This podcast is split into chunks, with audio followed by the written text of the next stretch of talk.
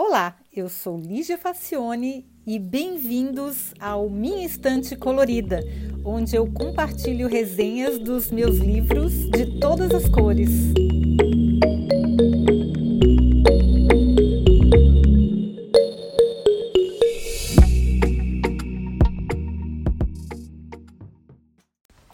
Bom, agora eu vou falar sobre um livro que eu achei muitíssimo interessante pela ideia do autor. O autor é Marcus Ortiz, ele é alemão e ele ganhou vários prêmios. Principalmente tem um livro em português que eu não li, que se chama A Camareira, que foi muito premiado, ganhou vários prêmios, por isso que ele foi traduzido em várias línguas. Esse aqui de Tarnkappe, eu não sei se foi traduzido para o português ainda, mas, porque ele é de 2013, eu acho, esse livro. Então, pode ser que ainda venha a ser traduzido se ainda não foi, porque hum, a história é muito, muito interessante. Eu achei muito bem bolada. Então, é, é uma daquelas obras que faz a gente refletir sobre a condição humana, sobre as nossas limitações, sobre as nossas dores e as nossas tristezas. Tudo começa quando Simon, que é um funcionário de uma empresa de reclamações, imagina que fardo a pessoa viver de responder reclamações. É extremamente metódico e ele vê um mendigo pedindo esmolas no seu ponto de tram. A história se passa em alguma, uma, alguma cidade alemã e os trams são aqueles, aqueles que a gente chama bonde em português, né? Aqueles, aqueles é, trens que vão pela rua, pelos trilhos de uma rua.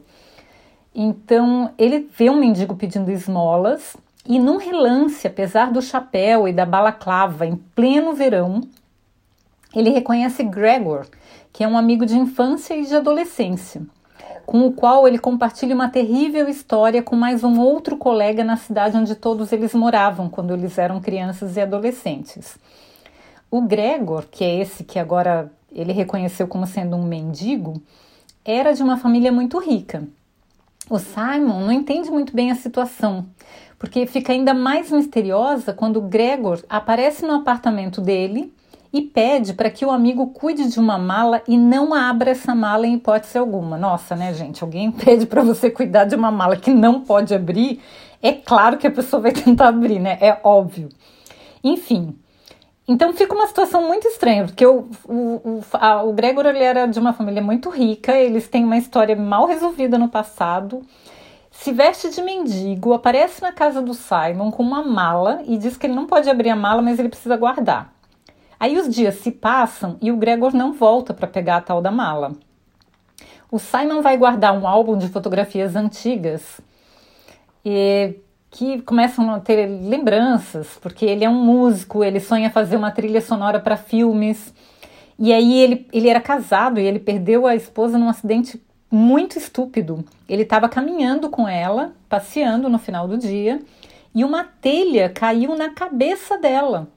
E ela morreu na hora. Teve teve um acidente bem grave, assim, caiu, rachou o cérebro dela e ela morreu e ele ficou completamente fora de, de rumo, né? Então ele, a vida dele, todo aquele sonho que ele tinha de ser músico, de fazer trilha sonora para os filmes, ficou meio abalado com isso, porque é uma, uma coisa meio estúpida que acontece, a pessoa não espera e, e, e aí ele ficou levando aquela vidinha dele de funcionário de uma empresa, respondendo reclamações o dia inteiro.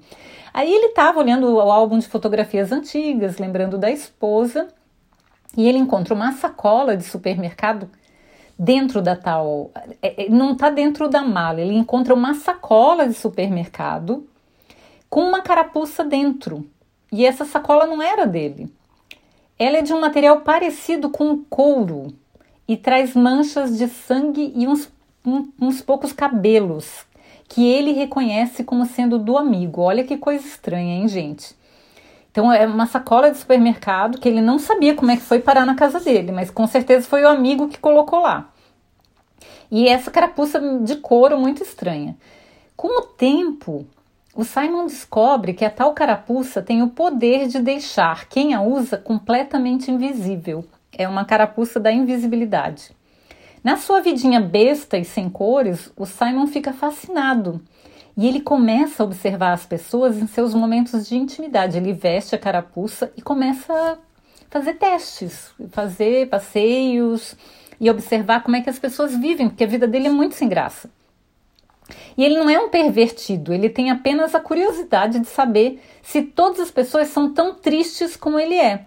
Porque aparentemente algumas pessoas são felizes, mas ele quase que não consegue entender como é que alguém consegue ser feliz, porque ele é muito melancólico, ele é muito triste.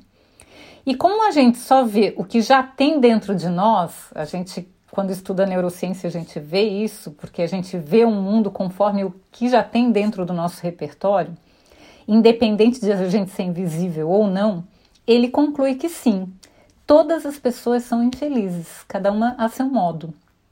Porque é, é, o, é o, o, frame, é o formato que ele tem de, de, de enxergar o mundo, né? Então ele não consegue, ele não tem felicidade dentro dele, então ele não consegue ver fora também. E ele chega mesmo a colaborar com duas mortes como se estivesse sob o poder da carapuça e fazendo uma boa ação. Olha que louco isso, gente.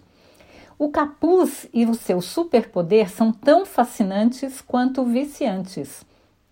Com o passar dos dias, ele percebe que está perdendo os cabelos e a sua cabeça está ficando cheia de feridas. Olha só, quando ele pegou o capuz pela primeira vez, ele viu que tinha uns pedaços de cabelo e algumas manchas de sangue. Então não era coincidência. Mas ao mesmo tempo, ele nota também que não consegue mais se separar da carapuça, ele está viciado em usá-la. Numa tentativa de libertação, ele faz uma coisa que ele se arrepende depois. É, não posso contar o que, que é, óbvio, né? Porque senão vou dar spoiler.